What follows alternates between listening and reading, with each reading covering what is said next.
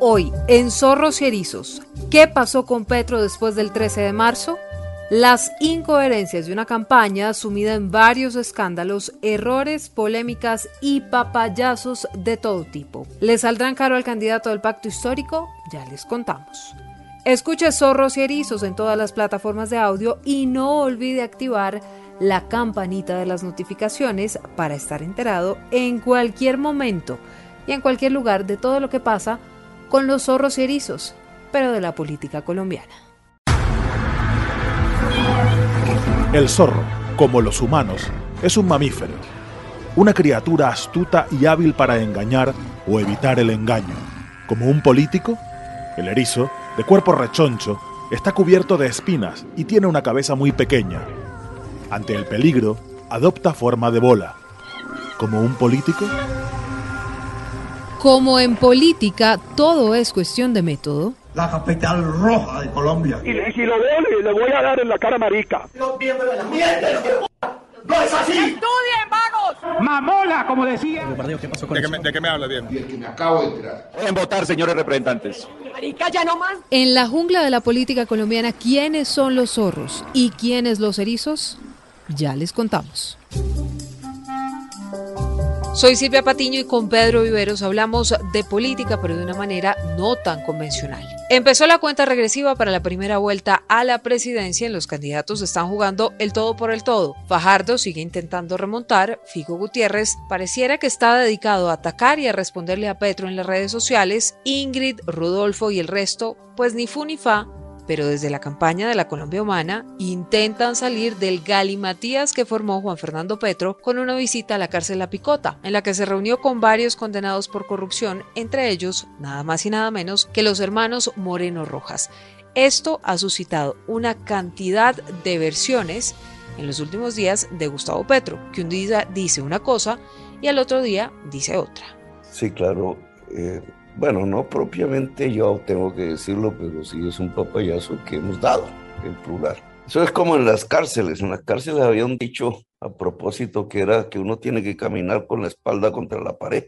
Pedro, entonces le propongo que hablemos de ese papayazo que el propio Petro reconoce a la revista Cambio dio después de todo este enredo que se generó por la visita de su hermano a la cárcel La Picota. Silvia, eso no fue un papayazo.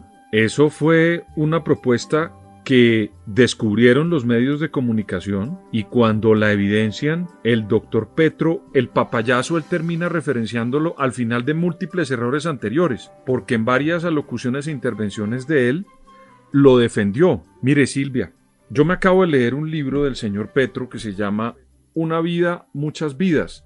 Ese libro lo sacó el año pasado con motivo de su campaña. Y dentro de ese libro, él plantea cosas como, por ejemplo, la paz grande y la paz pequeña él aduce que la paz pequeña la hizo Juan Manuel Santos con las FARC porque sacó solamente a un grupo, pero que hay que hacer una paz más grande, involucrando a personas que, como lo hemos visto por la visita de su hermano no una, sino varias veces a varias personas que fueron investigados y juzgados por crímenes contra el erario público, pareciera que esa es la paz grande de Petro, según su propio libro. Entonces, eso no es un papayazo, eso corresponde a una vocación ideológica y política de la campaña del doctor Petro, no del 2022. Este no es Petro modelo 2022.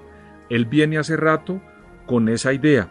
La defendió durante varias horas en los medios y cuando se dio cuenta Silvia de lo que había ocurrido, está intentando posicionarla como un papayazo. Eso no es un papayazo, eso es una propuesta que ese grupo político tiene, como yo se lo referencio en el libro escrito de su puño y letra con la compañía del doctor Holman Morris, fue concejal de Bogotá, lo plantea en ese libro, Silvia. Y es que son varias las versiones que han dado no solo Gustavo Petro, sino desde su campaña después de esta reunión de Juan Fernando Petro en la cárcel La Picota. Pero fíjese que se reunió con Iván Moreno, excongresista condenado a 14 años por celebración indebida de contratos, enriquecimiento ilícito, cohecho propio. Germán Chaparro, exalcalde de Villavicencio, condenado a 39 años por homicidio agravado y concierto para delinquir En la lista está el exgobernador de San Andrés, Ronald Housney Haller, condenado a siete años, Javier Zapata, exgobernador de Iguainía, acusado de concierto para delinquir, interés indebido en la celebración de contratos y peculado, nada más y nada menos que el exgobernador de Casanare, Whitman Porras, condenado a 18 años de cárcel por peculado por apropiación, celebración indebida de contratos, Álvaro García Romero, ex senador, condenado a 40 años de cárcel por la masacre de Macayepo. Pedro, aquí uno sí se pregunta,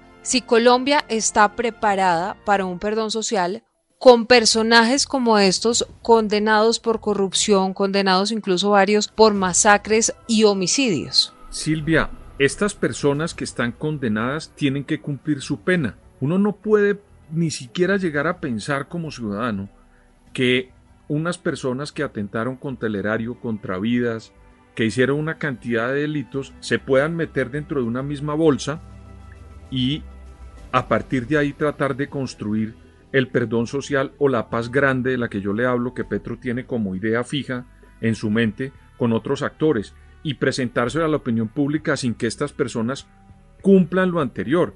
Estos señores que están en la cárcel no eran delincuentes políticos como actores políticos, Silvia, como en su momento lo fue el M19 o como en su momento lo fue el PRT y otros grupos que se vincularon por medio de amnistías y acuerdos políticos con Colombia, entre otros el M19, y por eso Gustavo Petro goza de derechos en esta sociedad. No, estos señores atentaron de verdad contra la vida de unas personas, incluso Silvia, se metieron con los dineros del Estado. Eso no se puede perdonar por el agua bendita que el doctor Petro intenta darle, por ejemplo, a personajes como Iván Moreno. Yo creo, Silvia, que si nosotros vamos a hacer una paz grande, que le repito es la que tiene en la cabeza Gustavo Petro, consignada en su libro y reflejada en muchas opiniones que ha dado, él tiene que decirnos por qué dentro de esa paz grande quiere meter estos personajes que usted acaba de mencionar, pero no decirnos como nos está diciendo, en un, minuto dice que es un entrampamiento, después dice que es un papayazo, luego niega al hermano, y así sucesivamente en una cantidad de errores y de incoherencias en las respuestas después de que un medio de comunicación y que un gran periodista lo encontrara esta información y la hiciera pública. Dicen las mamás, no aclares que oscureces. Pues parece que eso le pasó a Alfonso Prada, jefe de... With lucky landslots, you can get lucky just about anywhere. Dearly beloved, we are gathered here today to. Has anyone seen the bride and groom? Sorry, sorry, we're here. We were getting lucky in the limo and we lost track of time. No, Lucky Land Casino, with cash prizes that add up quicker than a guest registry. In that case, I pronounce you lucky. Play for free at LuckyLandSlots.com. Daily bonuses are waiting. No purchase necessary. Void where prohibited by law. 18 plus. Terms and conditions apply. See website for details. Debate de Petro. No es parte del programa de la campaña, no es parte de ningún tipo de estrategia de comunicación que tengamos el perdón social. Simplemente es un episodio aislado que lo conectaron con la campaña por lo que estuvo el hermano de Gustavo Petro en la mitad de la escena. Pero la verdad es que no tenemos ninguna propuesta hoy en la campaña sobre perdón social. Pedro, esto sí es un episodio aislado, como dice Prada, del que ahora se quieren zafar. Silvia, esto no es un episodio aislado. Y a mí me da mucha pena con el doctor Prada, quien está también, digamos, en otro mundo diferente al de su jefe político, el doctor Gustavo Petro. Mire, en la campaña de Petro hace rato hay como, no hay como un coordinador, porque recuerde usted lo que salió a decir la hoy candidata a la vicepresidencia Francia Márquez de César Gaviria el día que aceptó ser la vicepresidente. Tuvieron que corregirla, tratar de seguir, digamos, rogándole al expresidente César Gaviria para que los acompañe en ese propósito, después de decirle una cantidad de adjetivos descompuestos, y recurrieron también a decir que había una incoherencia y había cosas que no se habían dicho. Yo creo que el doctor Prada, jefe de debate del pacto histórico, debería dedicarse a coordinar las versiones y no aportar una nueva versión a una serie de incongruencias que hubo, no solamente con este episodio del perdón social, Silvia, ahí hay una cantidad de incongruencias en esa campaña que vienen realizándose después del 13 de marzo. Ojalá el doctor Alfonso Prada, un político muy serio, al contrario de estar aportando una nueva incongruencia, debería estar trabajando para coordinarlos. Pedro, pero ¿usted qué le parece que fue lo que le pasó a Gustavo Petro después del 13 de marzo? Porque sí pareciera que algunas campañas, digamos que se han fijado unas metas. Hay otras que, como lo hemos dicho varias veces, ni fu ni fa. Ingrid Betancourt, Rodolfo Hernández, pues concentrado en las redes sociales, pero tampoco es como que aumente en el tema de los votos, de intención de voto. Está John Milton Rodríguez enredado con su candidatura.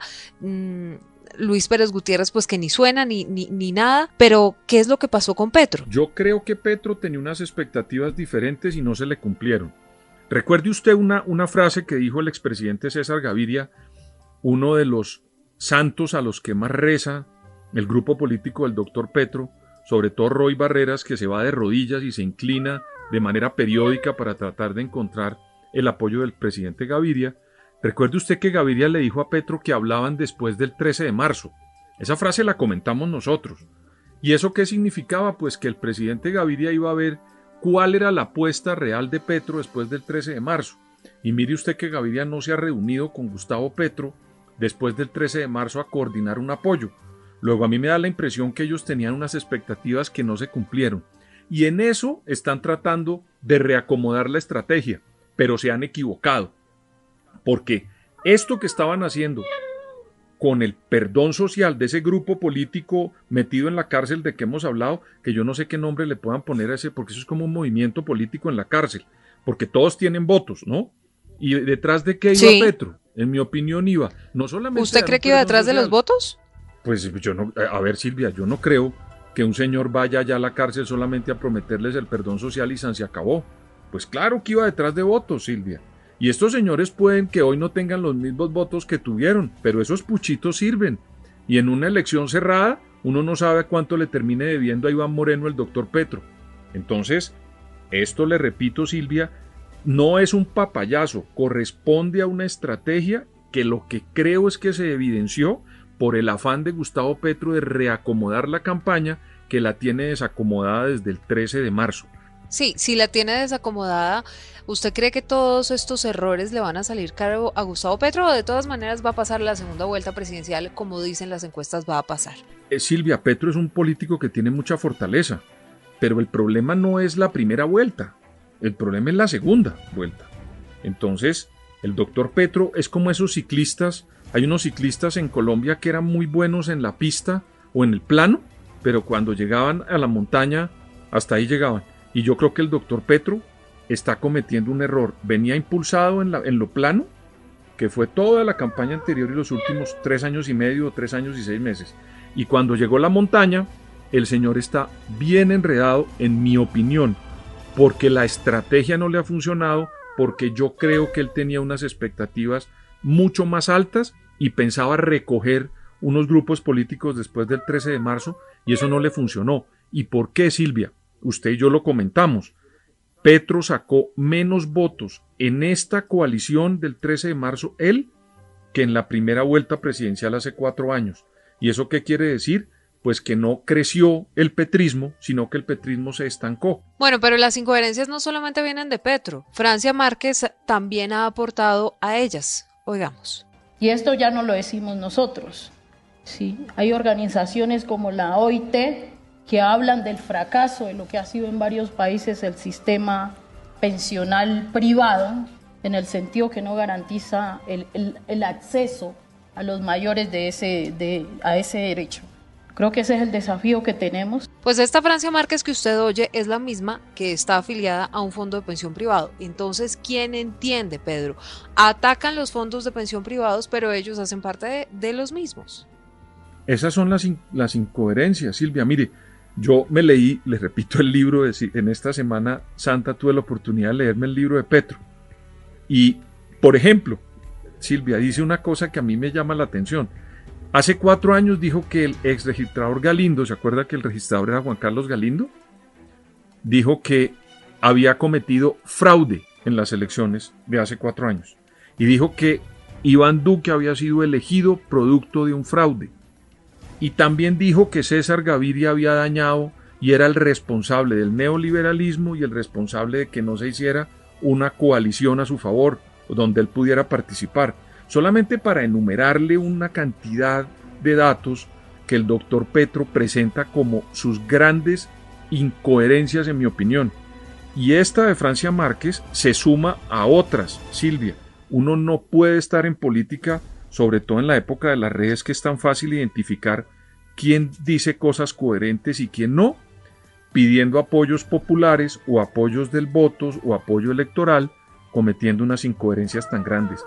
Ahí está la tarea de quien oímos hace un rato, el doctor Alfonso Prada, jefe de debate del pacto histórico, para que le diga a su jefe político, Gustavo Petro, que le permita organizar el discurso y organizar la campaña y que se calmen, porque si no se calman, de pronto con esas incoherencias, la segunda vuelta se les puede enredar, Silvia. Pues amanecerá y veremos, Pedro, a ver si se le enreda a Gustavo Petro la segunda vuelta o por el contrario logra salir de todos los errores que después del 13 de marzo han cometido no solamente él, sino varios de su campaña.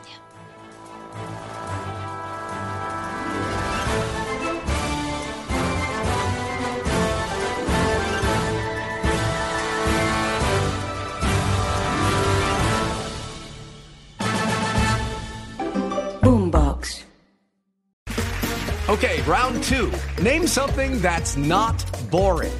A laundry? Ooh, a book club. Computer solitaire, huh? Ah, oh, sorry, we were looking for Chumba Casino. That's right. ChumbaCasino.com has over 100 casino style games. Join today and play for free for your chance to redeem some serious prizes.